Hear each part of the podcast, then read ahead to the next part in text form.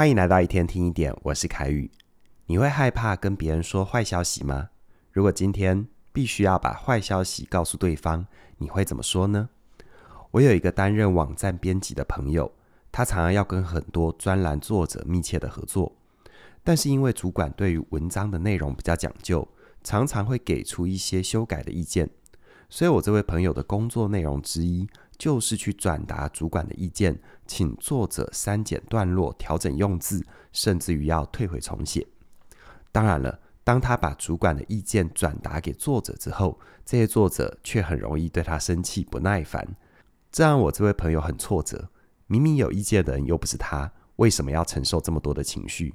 不知道是这些作者太情绪化，还是他表达的方法有问题。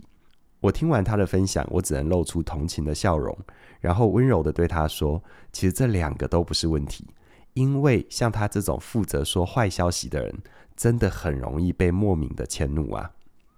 哈佛大学商学院曾经做过一个抽奖的实验，实验找来一群受试者，让他们每个人都可以拿到一块钱美金的酬劳，但除此之外呢，受试者还可以从一二三这三个数字里。挑选出一个数字，并且把数字写在纸条上，交给现场的工作人员抽奖。只要有被抽中，受试者就可以再多拿十美分的酬劳。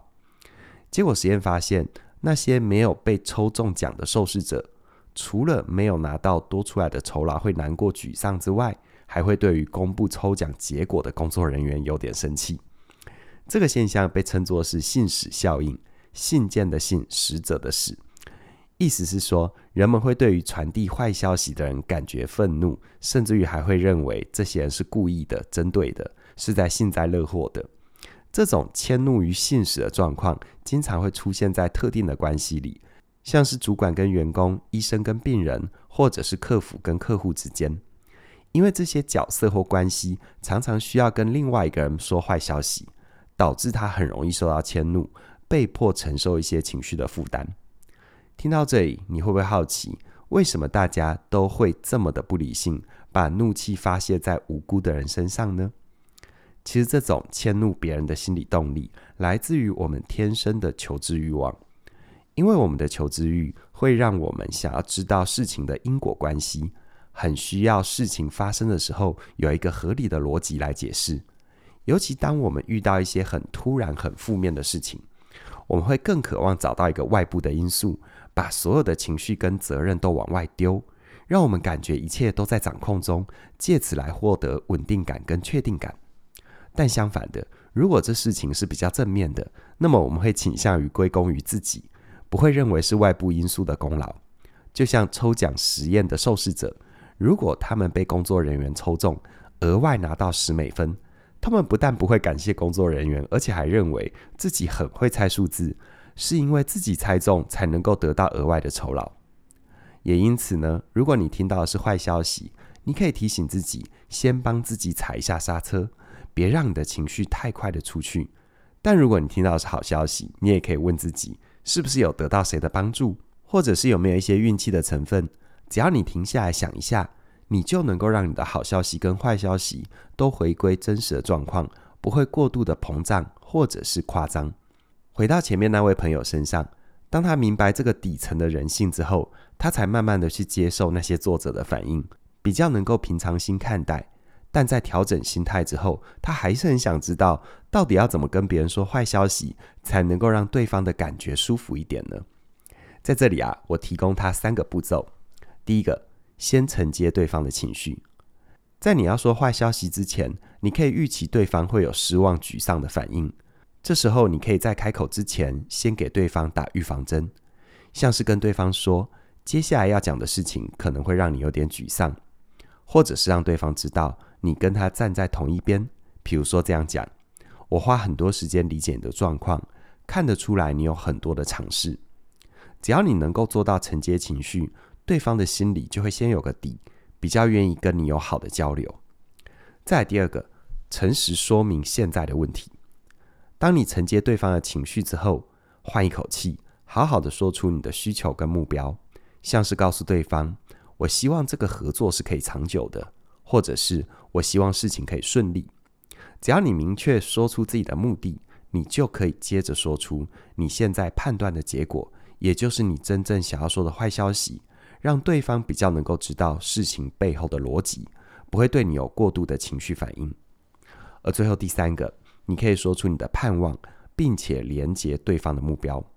比如说，你可以跟对方讲：“我很在乎你的状况，我希望你能够发挥得更好，获得更大的肯定。”或者是告诉对方：“我相信你有那个实力，我很期待你达到你的目标，为自己争取更好的回馈。”这些盼望能不能实现，并不是最重要的，最重要的是你跟对方明确表达你的善意，让对方收到坏消息之后，不会有一种被剥削、被抛弃的感觉。而是对于眼前的坏消息有多一点掌控感，进而稳定自己的情绪。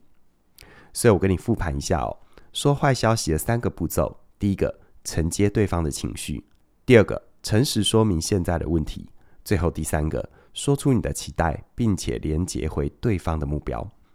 这三个步骤能够让你温和的把坏消息说出口，也让对方比较能平静地接受。但在职场上，如果你要报告坏消息，那你可能需要更多的准备。我的线上课程《全方位指压思维》，我就有提到，当你懂得重新框架目前的问题，把问题从你的问题变成是我们的状况，你就能够看到老板跟客户之间的需求，把他们的需求一并同时考量进来，让你在报告坏消息的时候，能够照顾到双方真正的目标，给出适当的支持跟回应。而如果你在报告坏消息时，心里有很多的害怕，影响到你工作的品质，那么活出有选择自由人生这一门课，可以帮助你听见自己的内在语言，让你觉察每一个害怕的背后藏着哪些很深的信念。但如果你是很害怕听到坏消息的人，那么嘉玲老师好好在一起，能够陪伴你看见心中的不安全感。让你知道怎么建立安全感，并且在挫折跟意外发生的时候，勇敢的面对眼前的问题。邀请你现在就加入我们的学习。在这里还有一个好消息，那就是从即日起一直到十月十七号，是我们起点文化的周年庆活动。在这段时间，加入一门线上课程就可以享受九五折的优惠，同时加入两门课程八八折，同时加入三门课或三门课程以上。你就可以得到七九折的优惠，期盼你能够把握这最难得的学习机会，让我们陪伴你在不确定的世界里找到自己的确定。欢迎你的加入喽！详细的课程资讯在我们的影片说明里都有连结。